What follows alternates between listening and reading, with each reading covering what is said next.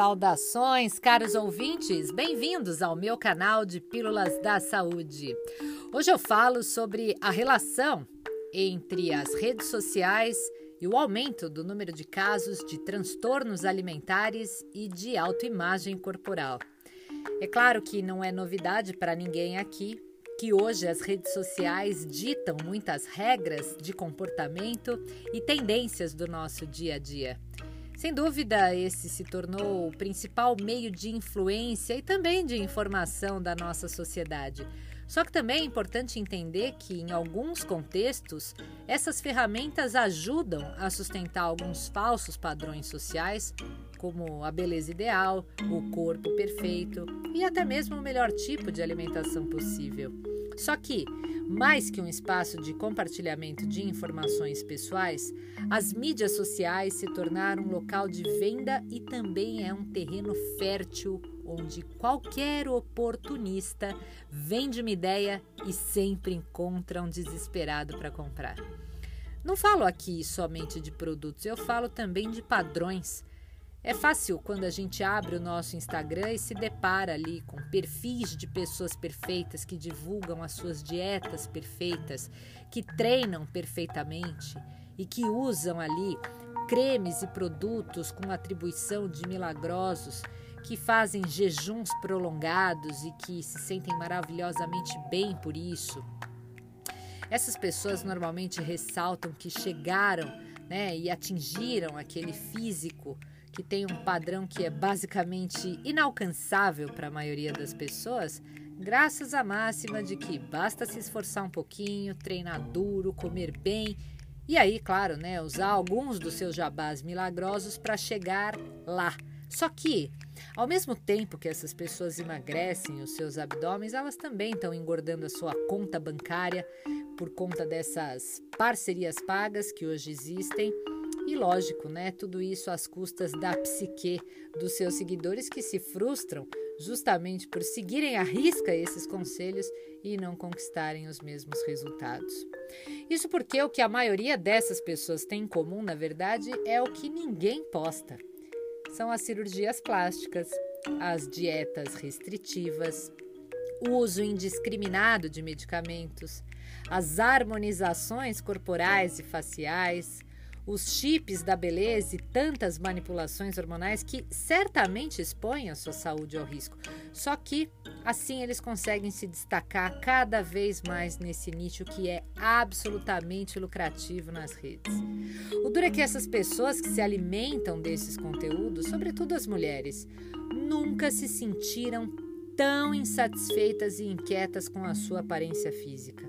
E essa insatisfação faz com que a indústria lucre.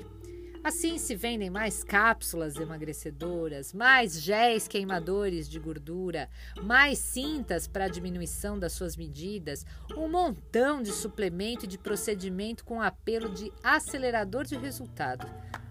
Só que a gente precisa considerar que existe sim no nosso país, culturalmente, essa condição, porque nós vivemos num país que valoriza demais o corpo e o padrão de beleza em foco naquele momento. Só que acontece que a maioria das pessoas que estão com corpos fora desses padrões, no momento em que se abastecem desse conteúdo que impinge um ideal de beleza, começam a fazer comparações. E a autoestima de quem vê tudo isso vai lá para baixo. E isso se torna um ciclo muito nocivo faz com que essas pessoas se sintam cada vez mais inadequadas na sua aparência estética. Além de incapazes, né? Porque elas chegam à conclusão que não conseguem evoluir por vias normais, né? Ela não vai conseguir daquela forma, treinando e comendo frango e batata doce, chegar no mesmo corpo dessas influenciadoras digitais. E hoje, mais do que nunca, a história de ser magro se tornou também sinônimo de ter sucesso, de ser bonito, então, a gente vive hoje numa sociedade que massacra essa busca de um modelo ideal de beleza. E a gente sabe, na verdade, que não existe esse ideal. Só que justamente são esses padrões de beleza impostos que acabam corroborando para cada vez mais pessoas desenvolverem algum tipo de transtorno, seja ele alimentar ou de autoimagem corporal. Então a gente precisa desconstruir essa imagem de que só vou ser feliz se eu for magro. Eu preciso construir músculo, eu preciso secar, porque só assim eu vou fazer sucesso e vou ser feliz. Então, tem até um bordão que viralizou há um tempo atrás com era mais ou menos a seguinte frase: "E fora dos stories, você tá bem?" E justamente isso é uma provocação, né? A esse contexto que condicionou as pessoas a usarem a internet somente para divulgar o belo, o positivo, o inspirador, fazendo parecer que a tua vida, né, é que é ruim. E a maioria das pessoas é que tem uma vida livre de dificuldades, livre de imperfeições. E aí você se depara com a tua vida cotidiana e fala, pô, minha vida realmente é uma merda, né? Em comparação à maioria que vive aqui na minha timeline do Instagram.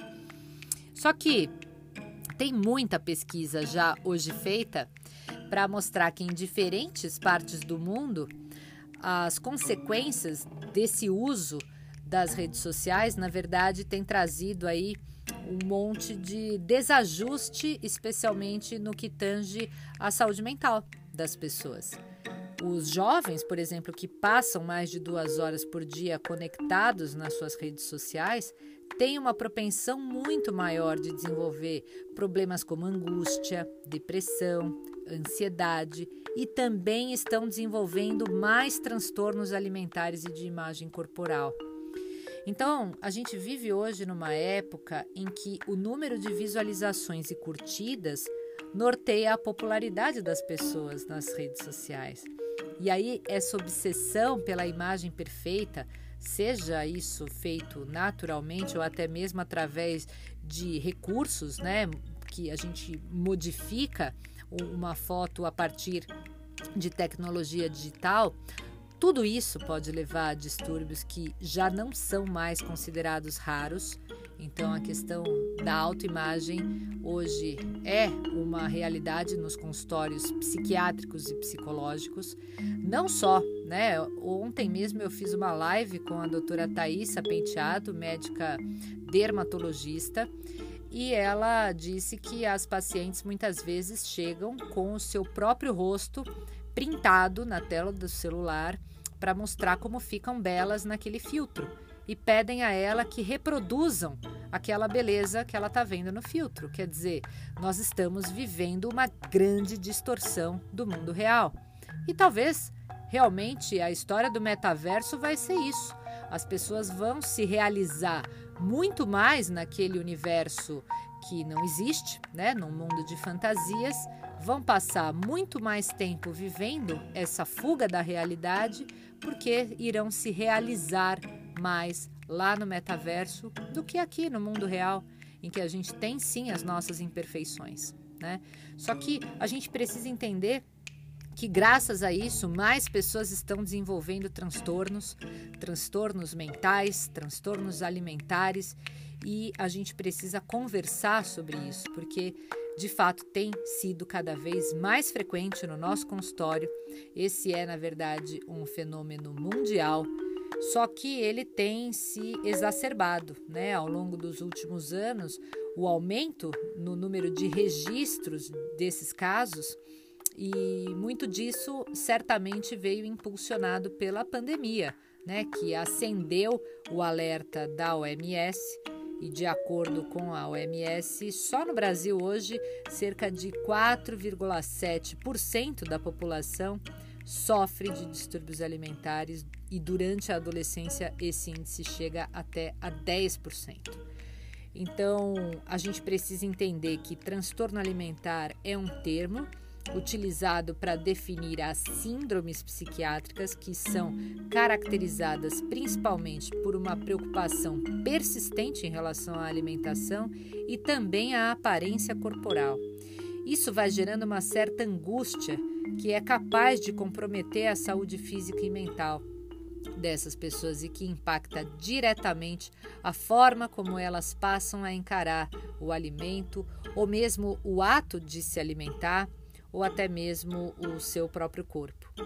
As mulheres são, sim, mais vulneráveis e, e, elas desenvolvem mais essas condições que podem ser desencadeadas pela simples restrição alimentar.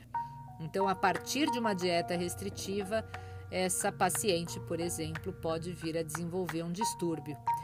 E os pesquisadores até da Universidade de York, lá no Reino Unido, eles fizeram um estudo muito bacana comparando homens e mulheres. Então eles queriam ver o que, que acontece no cérebro é, quando homens e mulheres analisam a situação do sobrepeso do seu próprio corpo.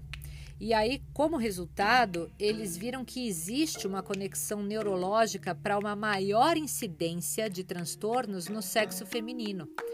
Isso também é puxado, claro, pela maior tendência a um desejo da mulher em se enquadrar nos padrões de beleza que são propagados na, né, em determinadas épocas. Então, tem até um estudo também da revista brasileira de obesidade, nutrição e emagrecimento que indica que a bulimia e a anorexia são os tipos de transtorno mais comuns entre mulheres e de acordo com eles, a bulimia acomete cerca de 5% da população feminina mundial enquanto a anorexia afeta 1% das mulheres no mundo.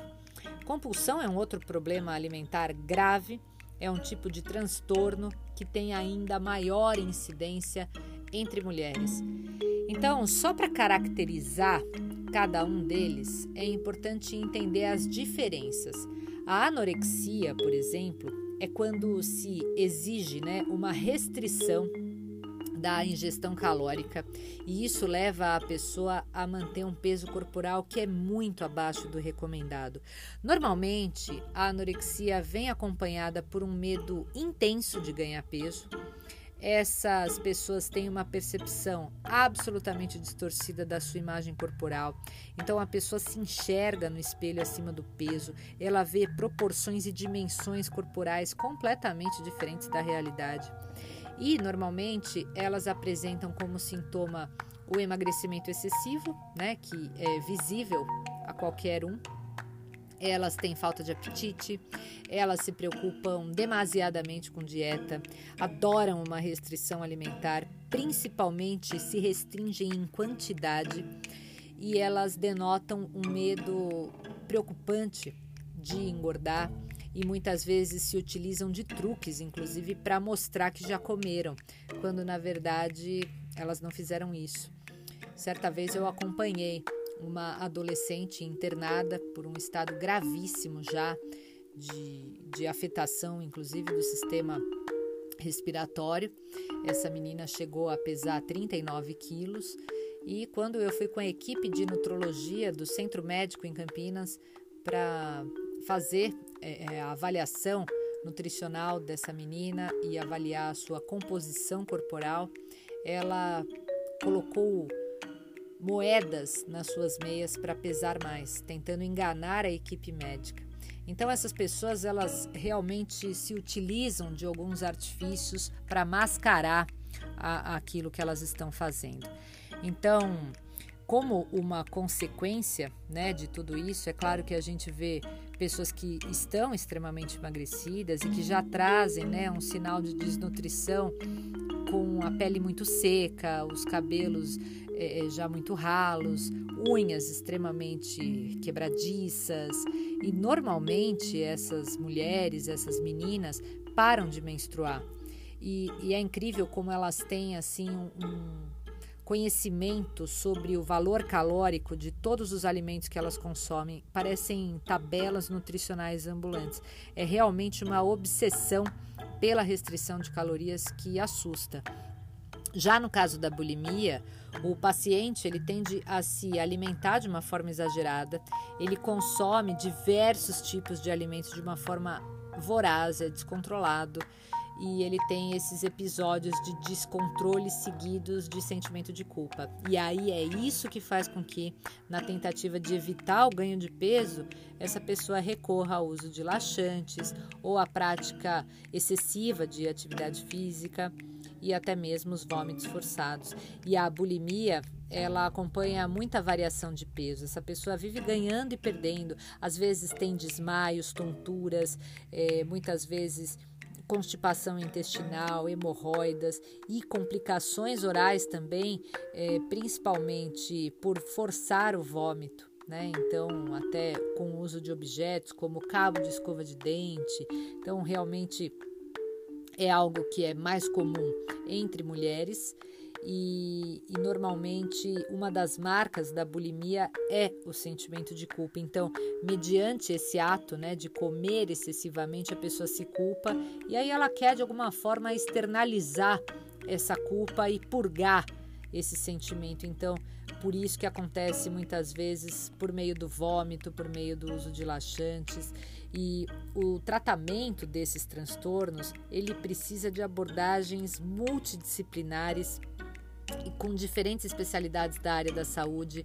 É, é fundamental né, que a equipe seja muito coesa para deixar né, o, o paciente no centro desses profissionais, para que ele tenha uma boa relação entre esses profissionais, porque isso é muito determinante para o êxito do tratamento. Ele precisa confiar demais nessa equipe.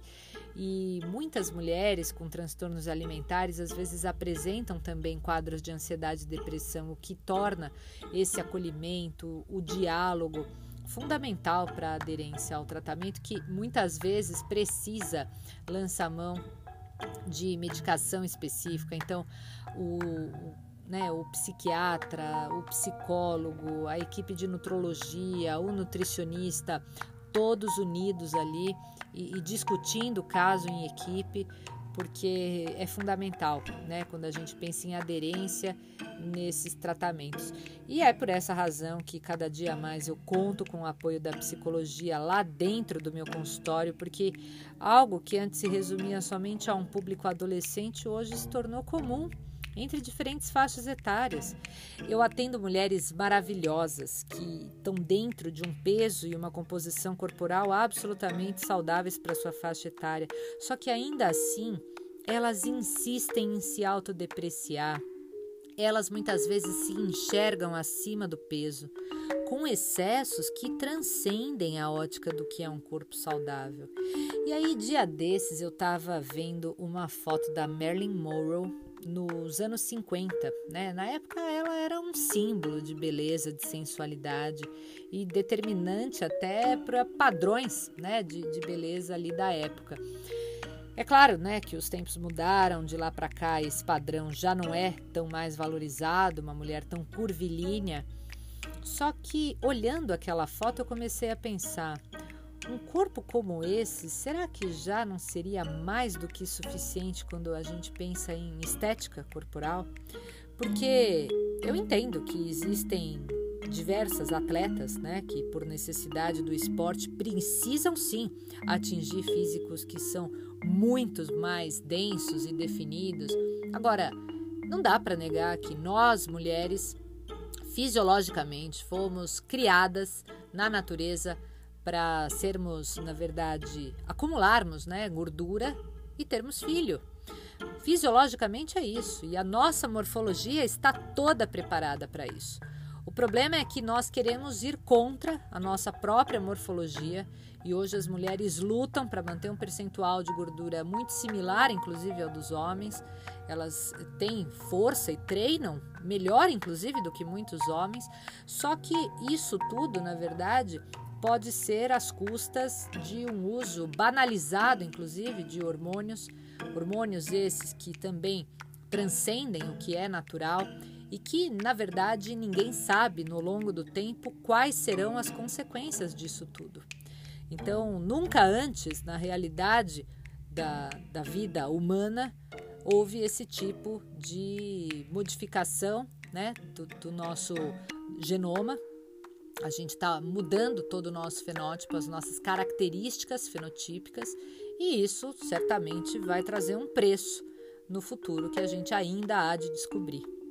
Mas o fato é que muitas vezes a gente precisa entender, né, que será que é mesmo o seu caso? Eu digo, será que você já não atingiu um patamar de beleza que é suficiente para o seu modo de vida? No sentido de que muitas vezes, né, você tá com um físico até muito superior ao da Marilyn Monroe lá nos anos 50. Só que ainda não está satisfeita por conta de uma pequena gordurinha localizada, que até pode ser eliminada assim, só que é mediante um grande sacrifício e que talvez isso não tenha um grande custo-benefício para a tua vida, para o modo de vida que você tem. É claro que beleza é algo extremamente individual. Nós somos livres, inclusive, para escolher a forma física que mais nos agrada. Eu só acho que a gente precisa tomar um pouco de cuidado com as obsessões e também com as restrições, porque determinados físicos muitas vezes sequer combinam com o nosso estilo de vida. E eu me refiro a abrir mão de coisas que são caras para nós. Tipo, para mim é muito caro abrir mão de tomar um bom vinho. Eu acho que não há desejo por uma bunda dura ou abdômen trincado que valha essa restrição dentro do modo de vida que eu estabeleci como legal para mim. Então, na minha opinião, todo esse estresse e essa busca desenfreada pode, por muitas vezes, acabar com uma das curvas mais bonitas que nós mulheres temos, que é o nosso sorriso. Então, o que eu quero que vocês levem desse episódio de hoje é, acima de tudo, a reflexão. O quanto os padrões de beleza impostos hoje pela sociedade interferem na sua percepção de bem-estar e na sua autoestima. Você já parou para pensar nisso? Quantas vezes você deixa de viver? Você deixa de gostar de si mesmo e até mesmo de postar aquela foto sua que é real porque na verdade você acredita que ela não vai receber os likes que você gostaria de ter. E para começar a se curar desse mal que repercute diretamente no nosso estado de humor, a primeira coisa que eu te recomendo é evite se comparar. Cada pessoa é de um jeito e é essa diversidade que nos torna únicos e também especiais. Pare de aceitar que a gente deve se padronizar, seja na nossa aparência, seja na nossa conduta, a gente não precisa se encaixar em nenhum padrão. E também leve em conta que as pessoas, na verdade, costumam postar nas redes sociais somente a parte boa das suas vidas. E ainda assim, na maioria das vezes, a grama do vizinho só é mais verde que a sua porque é fake. Então esquece essa de achar que só você trabalha duro para pagar seus boletos, que só você tem aí uma gordurinha localizada que te incomoda, porque do mesmo jeito que você, todo mundo tem dias bons e não tão bons. Todo mundo tem as suas inseguranças e não se reconhece como sendo perfeito. Até mesmo as blogueiras lá que você segue nessa vida editada do Instagram. E quer saber? Se você realmente quiser se desligar dessa fonte inesgotável de detonação da autoestima, reduz o tempo que você usa lá nas suas redes sociais Hoje tem um montão de aplicativo que permite você a monitorar, a restringir esse tempo de uso conforme o limite que você mesmo estabelece. Então ativa tudo isso e já aproveita e faz uma limpa lá nas tuas redes sociais. Deixa de seguir aqueles perfis que têm uma beleza irreal, que só te provocam angústia, que te fazem se comparar e se sentir menos, que te, te deixam triste por achar que você não tem o relacionamento ideal, que você não tem a, a, a viagem é, com essa frequência que você gostaria, ou que você vê nas redes, o carro do XYZ, a roupa, a bolsa, a joia, o, o queixo pontudo, a, a, a face toda definida e marcada com contornos que são surreais para uma mulher, enfim, tudo isso, na verdade, que não permite que você viva a sua naturalidade com alegria. Porque você precisa, sem dúvida, escolher seguir pessoas que tenham mais a ver com o teu perfil e com a tua realidade, que isso, na verdade, nos ajuda a reconhecer e a valorizar as nossas características também. Então, troca o teu tempo ali na rede social para, na verdade, buscar fazer atividades que lhe tragam mais prazer, que te tragam satisfação pessoal.